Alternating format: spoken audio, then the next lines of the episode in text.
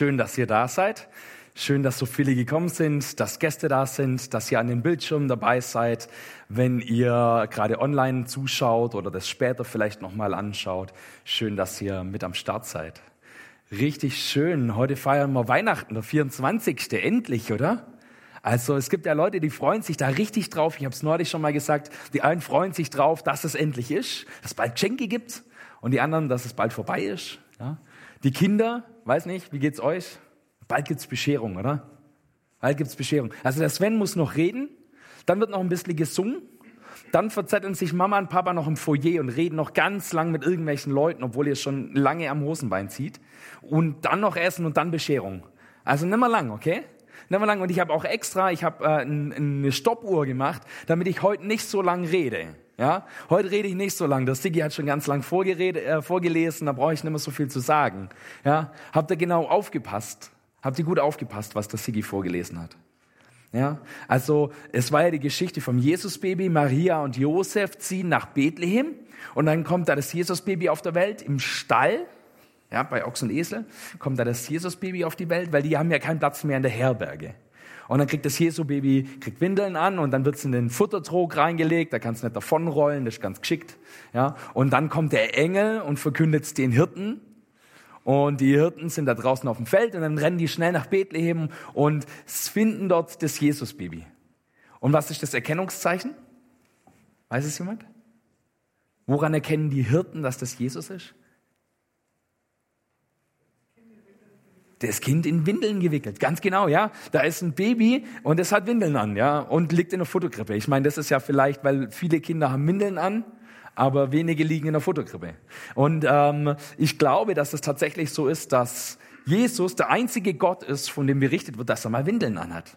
Ja, also Gott wird wirklich Mensch. Gott setzt sich dem aus. Gott liefert sich dem aus, diesem, ähm, dieser Situation und kriegt dort die Windeln an. Und dann kommt noch mal Besuch. Und da haben wir an einer anderen Stelle weitergelesen oder der Siggi hat an einer anderen Stelle im Matthäus-Evangelium weitergelesen. Und wer kommt denn noch zu Besuch? Ich gebe euch mal einen Tipp. Ja? Wer kommt denn noch zu Besuch? Wer traut sich? Niemand. Die Könige. Die drei Weißen aus dem Morgenland, genau, die heiligen drei Könige, sagt man immer, gell? Bei uns sagt man die heiligen drei Könige. Ja, ähm, wisst ihr, wie die heißen? Wer weiß, wie die heißen? Der Kaspar, genau. Der Melchior und der Balthasar. Ja, so ungefähr oder vielleicht auch in einer anderen Reihenfolge. Das hängt von Ort zu Ort, äh, von der Tradition ab, welcher wie heißt. Äh, aber habt ihr das im Text gehört? Hat der Sigi das so vorgelesen? Nee, der hat es gar nicht vorgelesen, gell? Die heißen vielleicht gar nicht so, das wissen wir ja gar nicht, wie die heißen. Ist irgendwann mit der Tradition ist das so gekommen, da hat man den Namen gegeben. Da steht eigentlich nur da, dass es Weiße aus dem Morgenland waren. Steht da, dass es drei waren? Auch nicht. Steht da drin, dass es Könige waren? Auch nicht. Okay, jetzt äh, stehen wir ganz schön blöd da. Aber eine Sache wissen wir, die sind diesem Stern gefolgt. Die haben einen Stern aufgehen sehen. Und dann sind die diesem Stern hinterher. Ja, die haben dann gesagt, wir haben den Stern aufgehen sehen.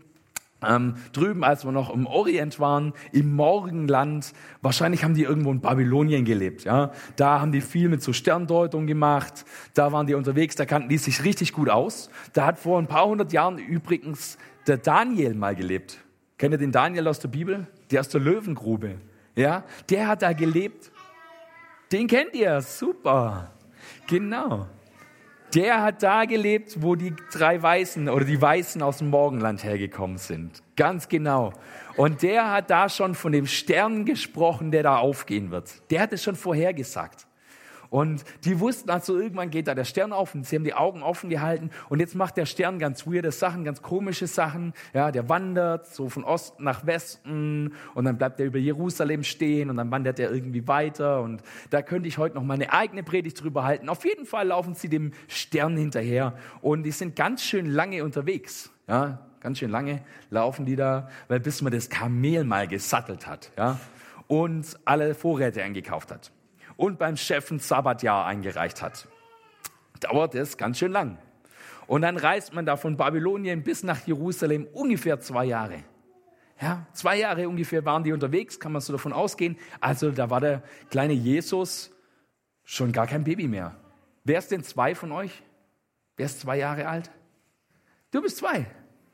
Ha, so alt war der Jesus vielleicht. Und dann hat er Jesus Geschenke gekriegt. Gibt es heute auch Geschenke? Ja. Ja? Bist du dir sicher?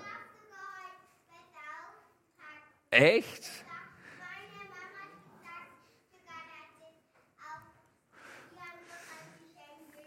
Okay. Okay, also es scheint heute Geschenke zu geben. Ja, die Weißen, die haben auch Geschenke mitgebracht. Wer weiß noch, welche Geschenke die Weißen aus dem Morgenland mitgebracht haben? Wer weiß, welche Geschenke die Weißen mitgebracht haben? Was ist Jesus, Bibi? Gold. Gold haben die mitgebracht. Und Weihrauch, das sieht ungefähr so aus. Und Myrrhe, da habe ich kein Bild gefunden, ja, da habe ich mal so eine Salbe. Aber ich komme dann nachher noch drauf, warum ich das Bild ausgesucht habe. Drei Geschenke haben die mitgebracht: Gold, Weihrauch und Myrrhe. Zuerst mal Gold. Gold ist super, oder? Da würde ich mich drüber freuen, ja, wenn ich Maria und Josef wäre, wenn mir da so jemand kommt und Gold schenkt. Ja, warum Gold? Warum schenken die Gold? Weil es super wertvoll ist, oder? total wertvoll. Ja, Gold ist immer wertvoll, war schon immer wertvoll. Was braucht in dem Piratenschatz? Gold, oder? Was braucht ein König für eine Krone auf dem Kopf? Eine goldene. Gold ist immer wertvoll. Gold ist das, was uns wirklich wertvoll ist. Weiß nicht, ob ihr Gold daheim habt, vielleicht ein paar Münzen oder Mama und Papa haben vielleicht was Goldenes daheim. Ähm, wer weiß, wie das bei euch so ist oder ob das irgendwo im Keller rumliegt. Die Frage ist, was ist denn wertvoll in deinem Leben? Was ist das Wertvollste in deinem Leben? Und jetzt sagen die Mamas und Papas natürlich, meine Kinder. Ja, das ist das Wertvollste in meinem Leben.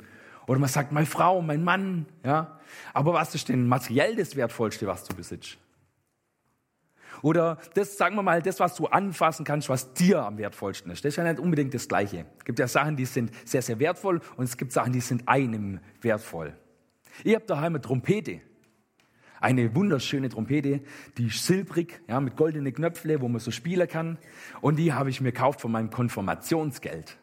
Da haben sich andere Leute haben sich einen Computer gekauft oder ein Mopedle, ja, die sind wahrscheinlich schon kaputt. Und die Computer, die tun auch nicht mehr. Aber ich habe mir eine Trompete gekauft und ich habe seit zehn Jahren keine Zeit mehr zum Spielen. Aber wenn ich dann mal wieder anfange, die funktioniert immer noch. Und die funktioniert auch in zehn Jahren noch und die funktioniert auch in 50 Jahren noch. Und das ist mir was Wertvolles. Das erinnert mich einfach auch an dieses Ereignis. Es gibt Dinge, die sind wertvoll in unserem Leben. Und Jesus sagt es auch. Er sagt zu den Leuten oder er sagt zu uns, sammelt euch keine Reichtümer hier auf der Erde. Hier auf der Erde gehen die Sachen irgendwann kaputt. Der Computer, den kannst du irgendwann nicht mehr updaten. Und das Auto, ja, war neulich, oder was heißt neulich, vor einem halben Jahr oder so, beim Friedrich in der Werkstatt, hat er gesagt, ja, bis zum nächsten TÜV wird er nicht mehr warten. Ja? Also irgendwann ist vorbei damit, egal wie wertvoll die Sache ist. Sammelt euch lieber Schätze im Himmel, wo sie weder von Motten noch von Rost zerfressen werden können und auch vor Dieben sicher sind. Denn wo dein Schatz ist, da wird auch dein Herz sein. Und das ist ganz entscheidend. Wo dein Schatz ist, da ist dein Herz. An was hängst du dein Herz wirklich? Was ist dir wirklich wertvoll? Was ist es in deinem Leben, das dir wirklich Wert gibt, wo du sagst, Mensch, da möchte ich mich dran hängen, das, da möchte ich wirklich rein investieren, das ist mir wertvoll. Was ist es? Die Weißen aus dem Orient, die Weißen aus dem Morgenland, die haben das gewusst. Die haben diesen Stern aufgehen sehen und die haben alles dafür getan, zu diesem König zu gehen.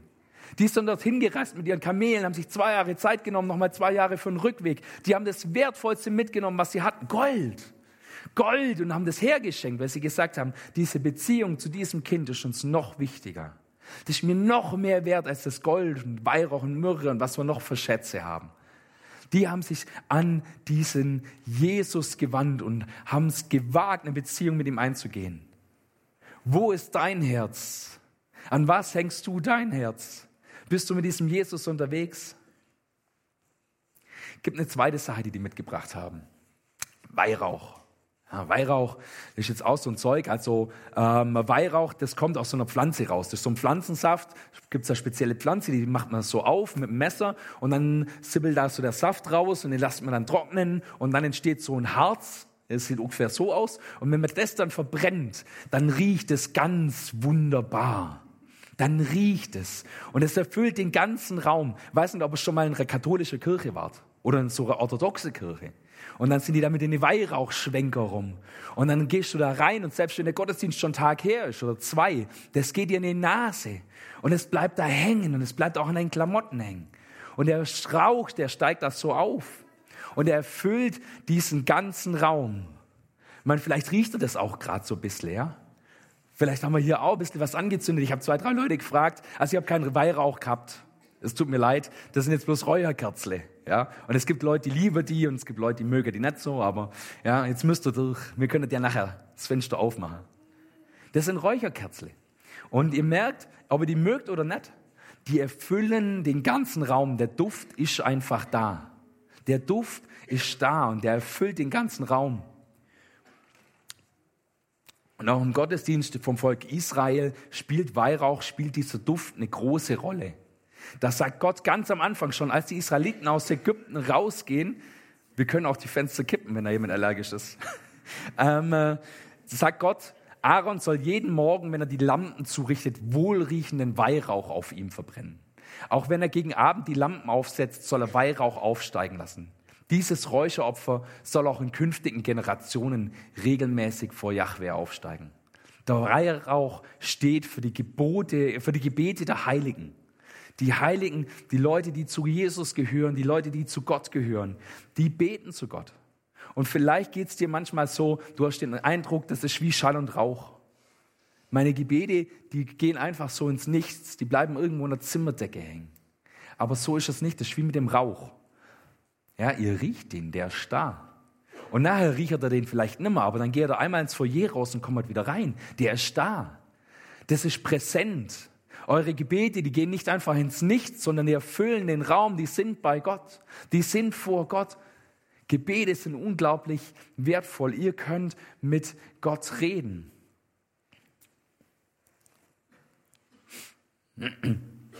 Und diese Gebete, die ihr sprecht zu Gott, da geht es ja oft auch irgendwo um Veränderung. Wir wollen was von Gott oder wir bitten ihn um was oder wir danken ihm für was. Und diese Veränderung, die möchte Jesus schenken, auch in deinem Leben. Jesus will dein Leben verändern. Jesus will dein Leben voll machen. Er will dein Leben erfüllen wie dieser Wohlgeruch, ja, wie dieser schöne Geruch, ähm, der da da ist.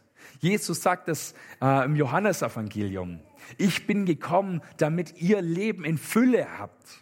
Nicht nur irgendein Leben, nicht nur irgendein Quatsch, nicht nur irgendwie so ein bisschen religiös sein, sondern Jesus will dein Leben und zwar voll, komplett.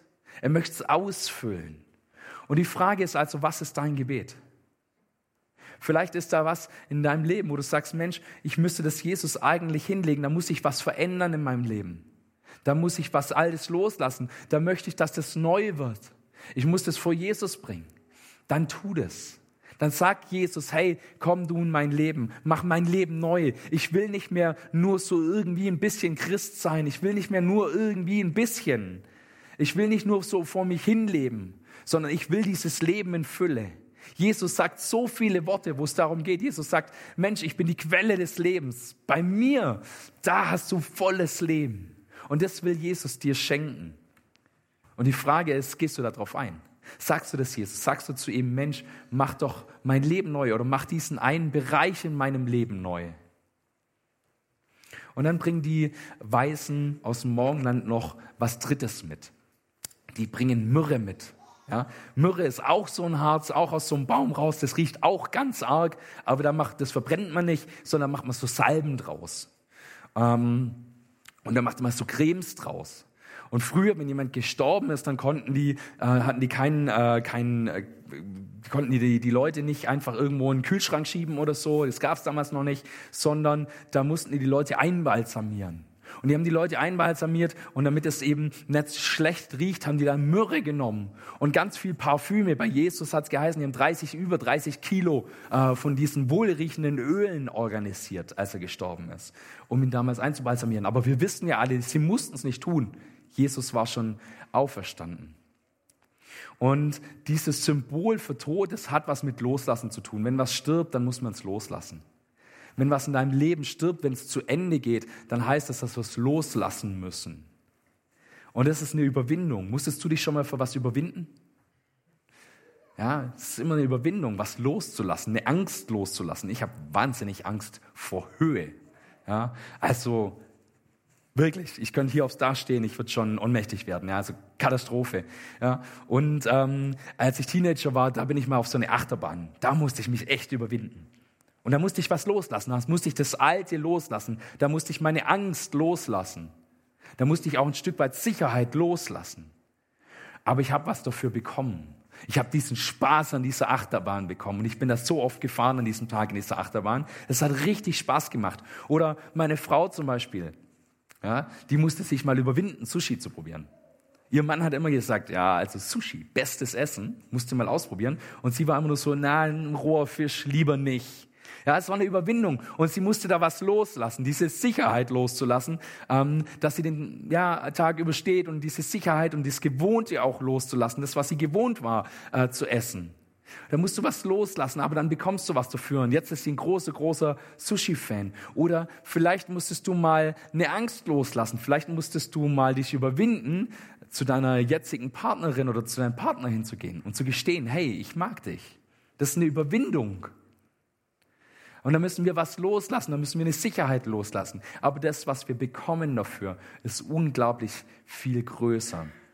Im Römerbrief schreibt der Paulus, was heißt es jetzt? Soll man an unserem alten Leben, soll man der Sünde, an dem wie es früher war, festhalten?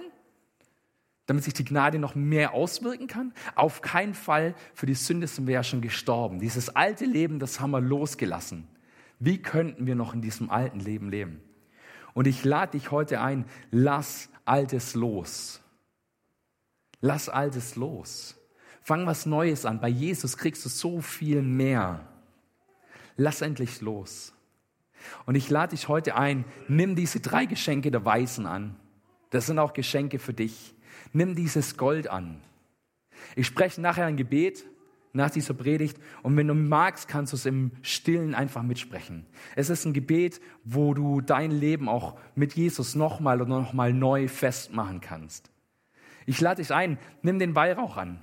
Wenn du einen Bereich in deinem Leben hast, wo es dir nicht so gut geht, wo du sagst, Mensch, da möchte ich einfach Jesus bitten, dass er da was Neues schafft, dass er mir Leben in Fülle gibt. Dann ähm, kannst du nachher, wenn du das möchtest, du musst nicht, ich habe euch allen so eine Kerze hingestellt, erstellt, während den Liedern vorkommen und deine Kerze hier anzünden.